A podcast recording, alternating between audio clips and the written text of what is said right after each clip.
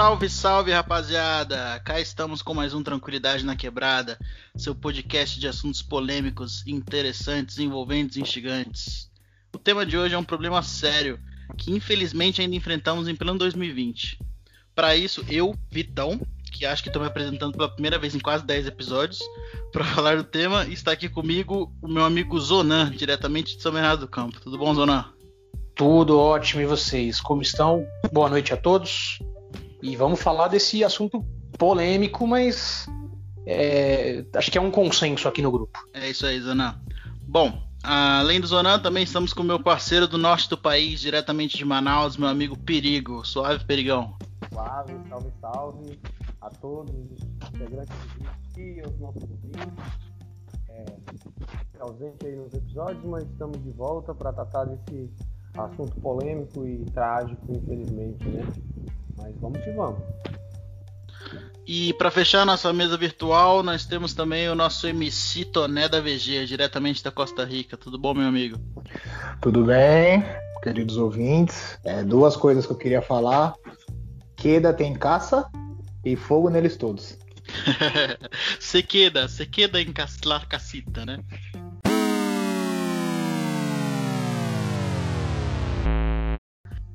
Bom, pessoal, o tema de hoje vai ser racismo.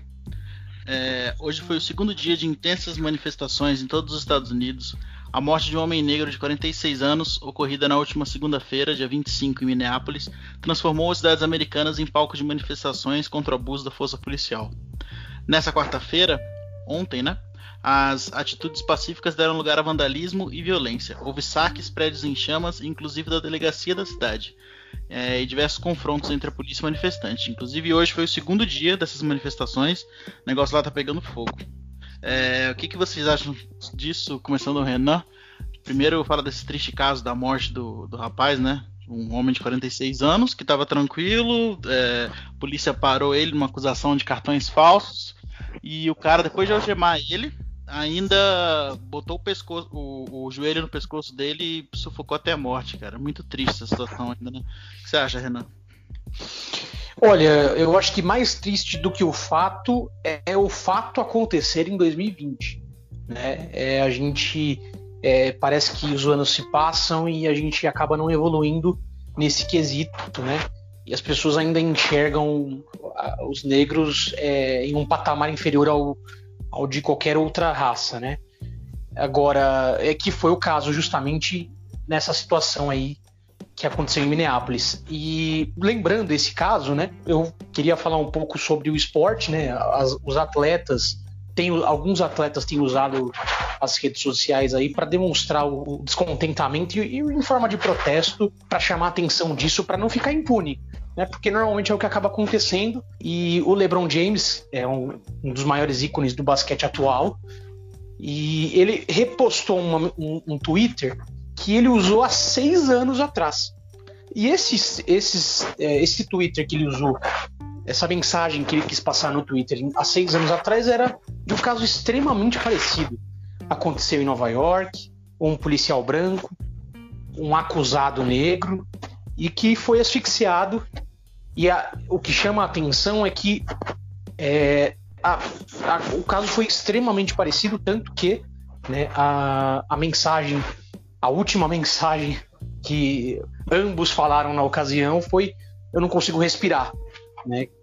E ainda assim a agressão continuou e culminou na morte de ambos. Né? Na ocasião também, é, o Nova Yorkino na, lá em seis anos atrás acabou falecendo também. E, e você vê que a gente há seis anos atrás a gente não evoluiu nada praticamente nesse sentido e muitos atletas aí falando sobre isso, muita gente comentando e é bom, né?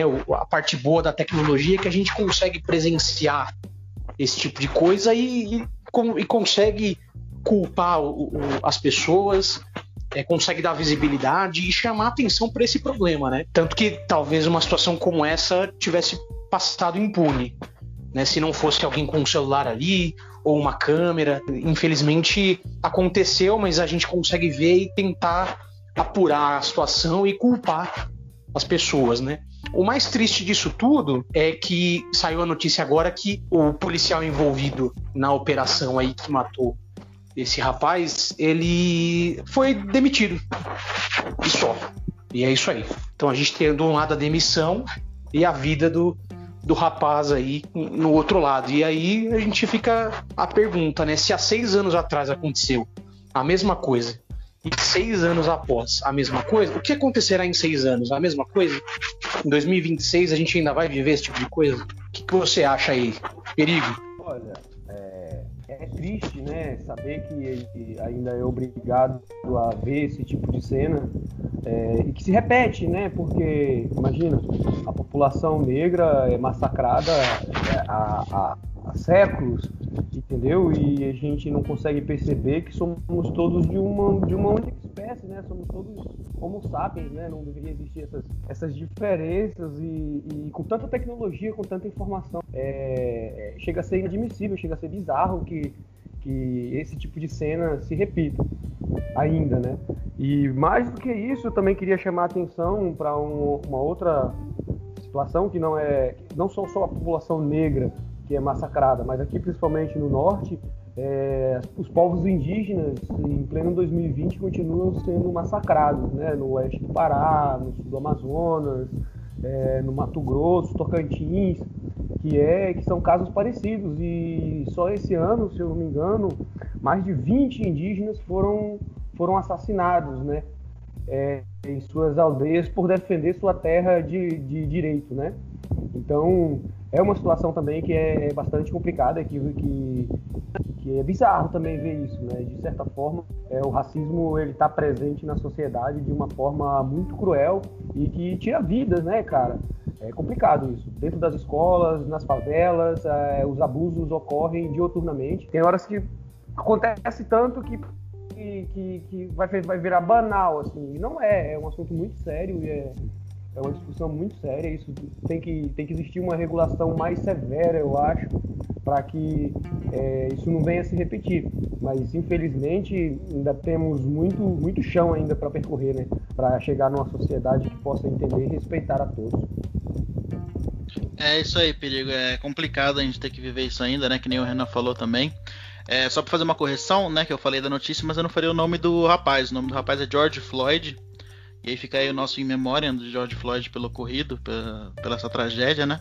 E eu vou passar a palavra agora pro Toné, falar das experiências dele e, e o que, que, ele achou também. Fala aí, Toné. A grande verdade é que pra gente, que é, pra eu que sou negro, né, acaba virando uma coisa cansativa a gente sempre tá no foco, sempre ser. Nossa raça sempre ser morta e ter gente que ainda fala que não existe, saca? Racismo no Brasil ou em qualquer outro lugar. Sendo que inúmeros jogadores de futebol, falando do, do futebol, passam isso em outros países e relatam até mesmo no próprio Brasil barulho de macaco em torcida, essas coisas. E é uma coisa tipo que se torna cansativa a gente ficar re repetindo, mas é uma coisa necessária repetir para ver se, para quem pensa que não existe ainda, ver se a ficha cai, né? E acontece que a gente acaba se cansando e acaba virando um, uma parada de chumbo trocado.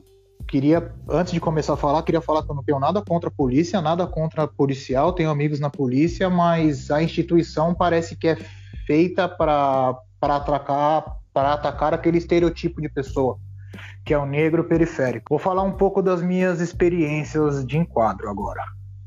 Meu primeiro enquadro eu tomei com 10 anos de idade. Foi uma coisa muito ruim para mim. Eu me lembro até hoje, eu estava voltando da natação. Para quem conhece Santo André, eu desci na Príncipe de Gales e vim pelo, pela rua de trás do meu prédio, popularmente conhecido como Rua dos Noia, onde à noite ficam usuários de crack lá. Prefeitura de Santo André ajuda a gente também aí nesse caso, por favor. E para entrar no portão de trás eu precisava da minha chave. Eu lembro que eu encostei a bolsa no muro, apoiei ela com o joelho para conseguir usar as duas mãos para pegar a chave mais alta, procurar para ter mais habilidade para procurar a chave. Aí nisso me parou uma viatura e me perguntou o que eu estava fazendo ali, de quem que era a bolsa e VN coisas. Eu não tomei geral esse dia, não desceram, não me revistaram, mas esse só esse incidente já me fez temer, porque eu era novo, eu teoricamente via como a polícia tratava os mais velhos da minha, da minha região ali. E na hora que eu escutei a freada, que eu olhei para trás, que eu vi a polícia, me deu um desespero que, eu acho que uma criança de 10 anos não precisava passar por isso nunca na vida, sabe? E Sim. me marcou bastante esse, esse dia. Esse foi o meu primeiro enquadro. Aí depois disso aí foi só ladeira abaixo.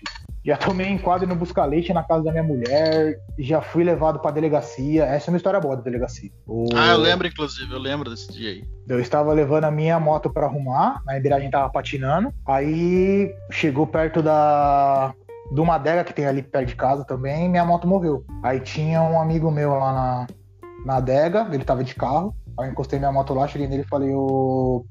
Tuti, é, vou falar o nome, foda-se. Falou, Tuti, você pode me emprestar o seu carro rapidinho? Porque aí eu vou lá em casa, pego o cabo de chupeta, tenho um cabo de chupeta lá em casa, aí a gente ia dar uma carga na moto que eu tô levando lá pra arrumar. Aí beleza, nisso, na hora que eu entrei no carro, realmente vi que tava subindo uma viatura. Aí eu deixei minha moto lá e subi pra casa. A hora que eu cheguei em casa, que eu desci do carro, aí eles me enquadraram. Eu lembro até hoje das palavras do policial, que ele me colocou no muro, colocou minha mão para trás cochichou no meu ouvido. Eu vou foder com a sua vida. Por quê? Não sei. Mas enfim, terminando a história. Aí nisso, minha mãe, ela viu, porque eu tava na frente da minha casa, eu moro em prédio, ela viu, apareceu na janela, ficou um pouco assustada e começou a filmar. Aí os policiais, eles eram em dois, era uma mulher e um homem. Aí eles começaram a ficar incomodados com o vídeo. O porquê eu não sei. Se eles não queriam me fazer mal, era só uma abordagem policial normal e teoricamente era para tudo ter corrido bem. Eu não sei por que se incomodar com o vídeo. Mas enfim, Aí começou uma discussão, aí eu lembro que minha mãe desceu, ela tentava acalmar ela, porque a gente tava tudo certo. O, eu tenho carta, o, o carro do meu amigo tem documento, enfim, acabou que eles começaram a, a ofender, ofender não, mas começaram a, a ir para cima da minha mãe para fazer ela baixar o celular. Aí eu lembro que eu comecei a ficar incomodado também, eu comecei a, a gritar, comecei a xingar. E eu me recordo que em determinado momento o policial falou para minha mãe para tomar cuidado com o desacato, que ela tava desacatando ele. Aí quando ela falou isso, quando ele falou isso, ela realmente falou. Ela falou: oh, Eu não tô desacatando, mas agora eu vou. E mandou aquele palavrão gostoso lá que tá entalado na garganta, né? Nisso, o policial sacou da algema, colocou na minha mãe e aí eu comecei, eu fiquei louco também. Em resumo, para vocês terem uma noção, tipo, tudo isso por causa de nada, em resumo. Porque eu estava com carta, documento, tudo ok, me expliquei a situação, aí o policial pediu reforço, cara, parecia apreensão de traficante. Veio duas barcas das grandes, quatro motos, mais duas viaturas, e foi preso eu, a minha mãe e o dono do carro. Passamos o dia inteiro na delegacia. Foi muito Nossa. bom. Que absurdo, cara. Triste. É um absurdo, é um absurdo você ter que viver isso, né, na época que você viveu. E o pior de tudo, o pior de tudo é que foi aí no final feliz, cara. Poderia não ter sido. Como os exemplos ah, que a gente deu aqui, né? Eu acho que foi, tudo. eu acho que foi por causa da câmera, né? Porque eles ficaram incomodados com a câmera, não que eles iam me fazer mal ali, mas tipo de me matar, mas já tem relatos para quem, para quem mora lá na Vila Guilherme já tem relato, já vi pessoa apanhar lá de besta. Foi o caso de um amigo meu, amigo meu com a marmita uniforme de serviço. Lembro até hoje.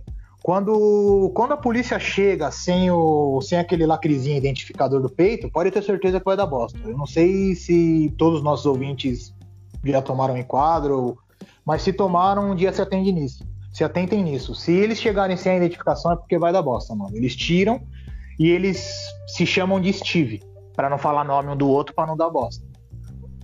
E eu lembro até hoje. Eu, a gente estava lá na praça, aí começou, revistaram por um, começaram a ir embora, a gente começou a entrar no prédio, só que olhar. Aí ele tava com o uniforme do serviço e com a mochila. Aí fizeram ele jogar toda a mochila dele no chão para ver o que tinha. Aí ele jogou tudo no chão, esparramou tudo no chão, aí pediram para ele recolher. A hora que ele abaixou para recolher, ele tomou um chute na cara. Ridículo. Nossa, que Mas é isso que a gente passa aí, mano. Que isso, absurdo, cara.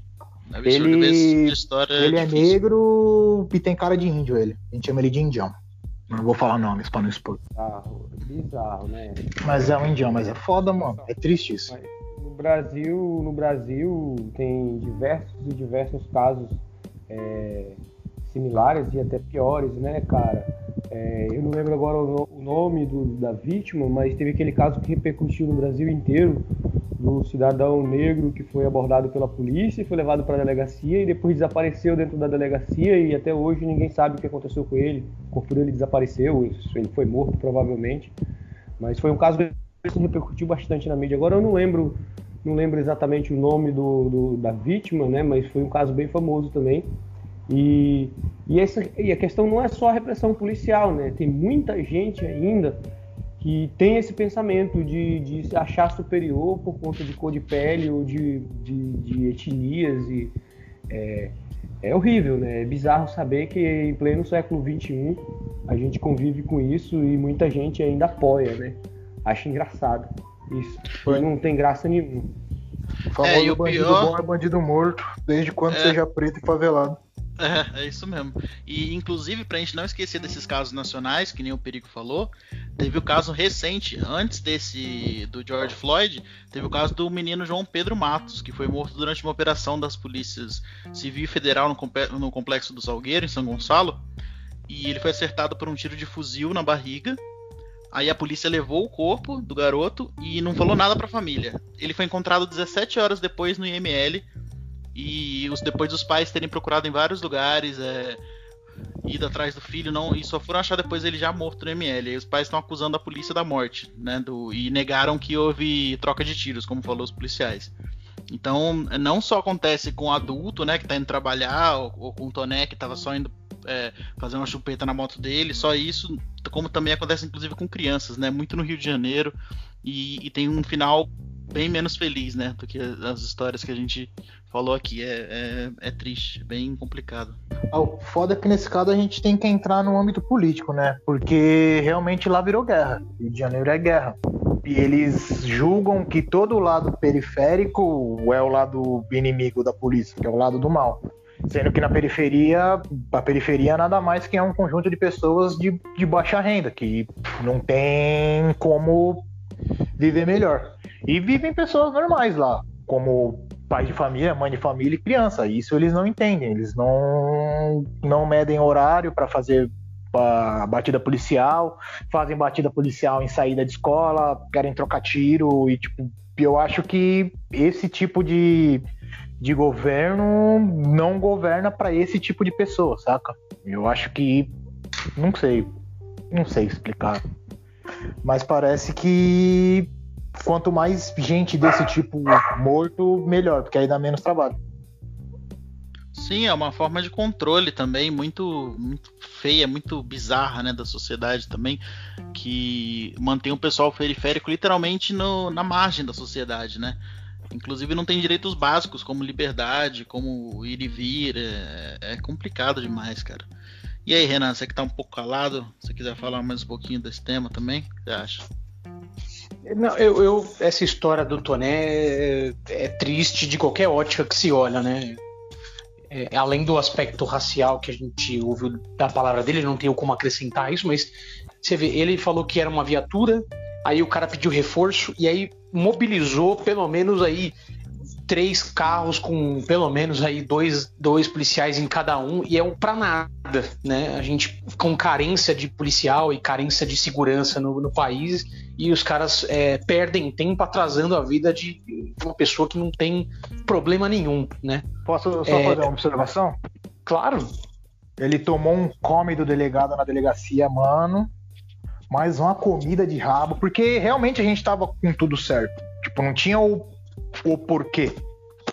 Aí chegou na delegacia depois de umas três horas que a gente tava lá, que o delegado, que a gente foi lá prestar depoimento lá, o delegado, aí a hora que saiu o primeiro, que se não me engano foi meu amigo, a hora que ele saiu e ele, o delegado já saiu na bota e já deu uma comida de rabo dele mais federal. Eu gostei muito. Não, e o pior, é, sabe o que é pior também? Que numa dessa, o policial fica puto, né? Não tô falando que todos os profissionais são assim, eu concordo com, com o Toné no aspecto de que o problema não é não são os policiais, mas são alguns, né? Policiais. Às vezes um cara desse que é meio maluco já, que fez isso com você, vai, você some na rua um dia, né? Que, que, que, ninguém permita que isso aconteça, mas você some na rua um dia sobre circunstâncias misteriosas, desaparece, porque ele ficou puto com o, o desdobramento uhum. que deu do, da, daquela abordagem errada, né? Que foi culpa Sim. dele. É isso que é pior de tudo também. É, eu vejo, eu vejo que a questão não é a polícia, entendeu? De forma alguma. É, é, é, é, o cidadão, é a pessoa, entende? Que está por trás da farda. Porque, da mesma forma que existem inúmeros policiais de boa índole e, tranquilos e que exercem o seu dever de, de, de forma justa honesta, mas não tem nada a ver com, com, com a polícia em si. É, é, a pessoa. Antes de ele ser policial, ele é uma pessoa. E essa pessoa já é preconceituosa. Essa pessoa já é uma pessoa que Exato. não merece não merece vestir nem sequer uma farda, não merece, não merece nem viver, nem, nem estar numa sociedade livre, que tem uma constituição a ser cumprida, que tem regras, que tem leis e o camarada ele tem esse tipo de pensamento, tem esse tipo de atitude. Ele não reflete de forma alguma a polícia, reflete a personalidade e o mau caratismo da pessoa que está por trás da farda ou de qualquer outro instrumento é, que, ele, que ele acha que lhe coloca acima dos outros. Entendeu? Isso é uma questão de índole e de mau caratismo. É, e vocês devem concordar comigo que tudo isso que, que a gente falou, toda essa questão da pessoa, né, do indivíduo, vai refletir no caso de nós não termos uma boa educação básica. Porque se a gente fosse um país com uma boa educação, inclusive isso ia reduzir muito. Porque as pessoas não iam chegar num, num, num nível de entrar para uma polícia sendo uma pessoa dessa. Né? A gente tem, além disso, tem a questão estrutural também. A polícia não tem bons salários, aí o cara que está lá ele tá insatisfeito, né? Não que seja justificativa, mas entre vários motivos ele tem para é, a falta de educação também faz a pessoa ser uma uma, uma pessoa de caráter duvidoso, né? Que, que faz esse tipo de coisa e que age dessa forma, né?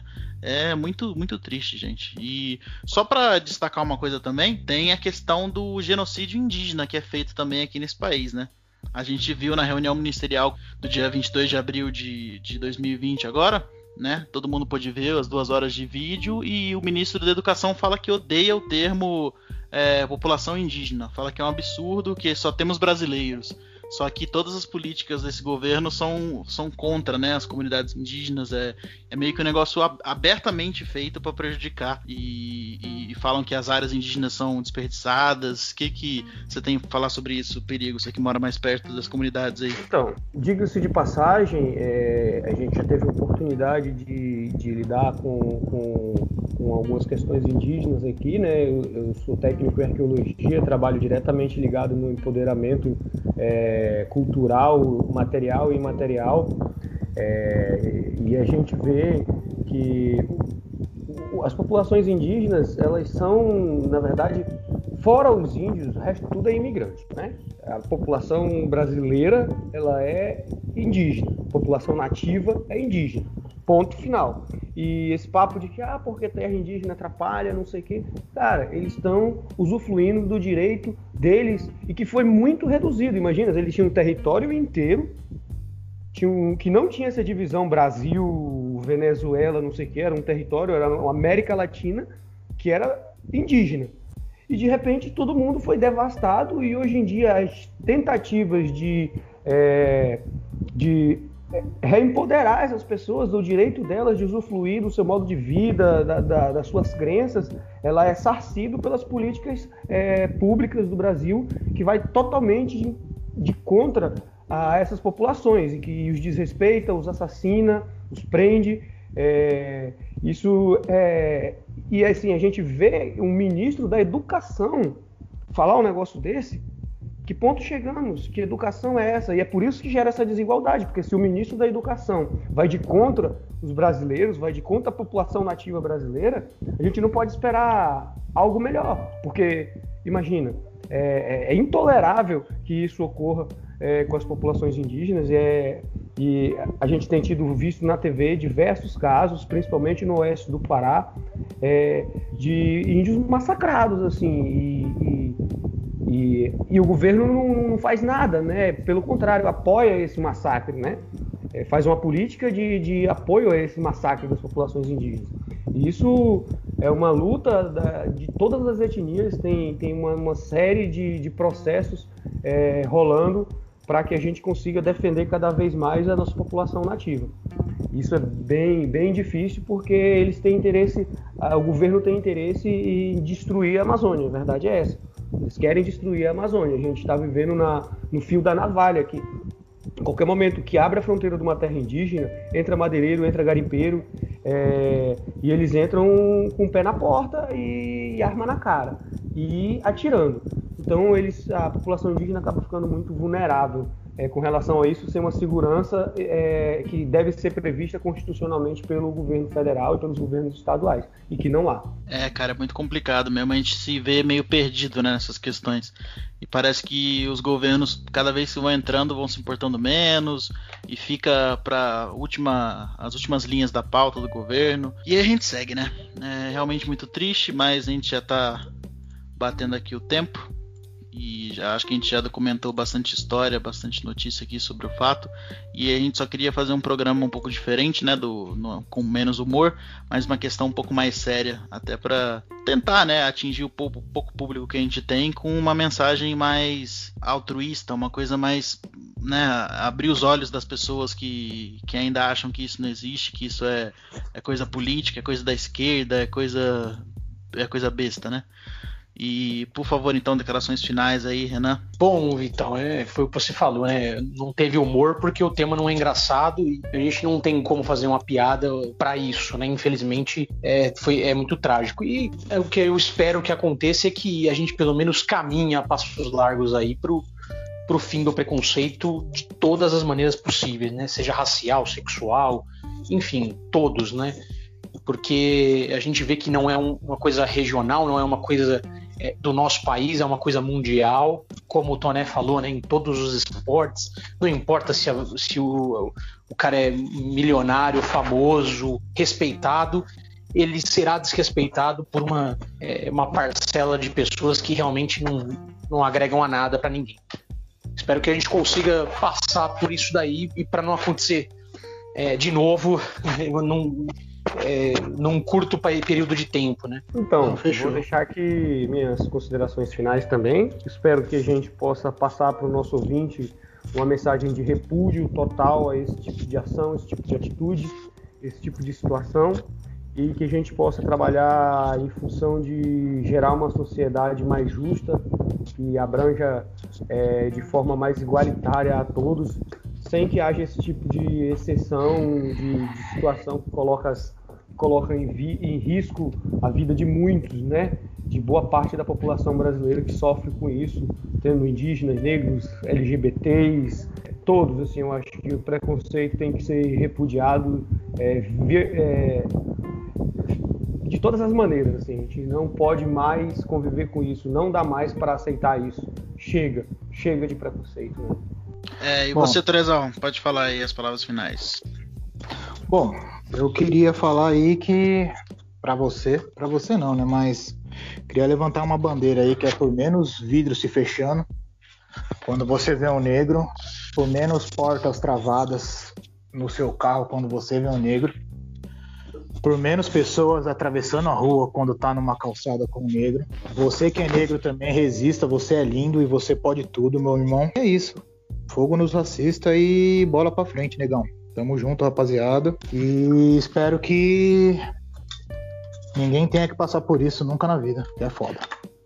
Bom, é isso aí, pessoal. Esse programa vai em memória do João Pedro Matos, que morreu com 14 anos, e para sua família, e também para o senhor que faleceu de 46 anos, George Floyd, e para sua família também. Força e obrigado pela audiência, pessoal. Tchau, tchau.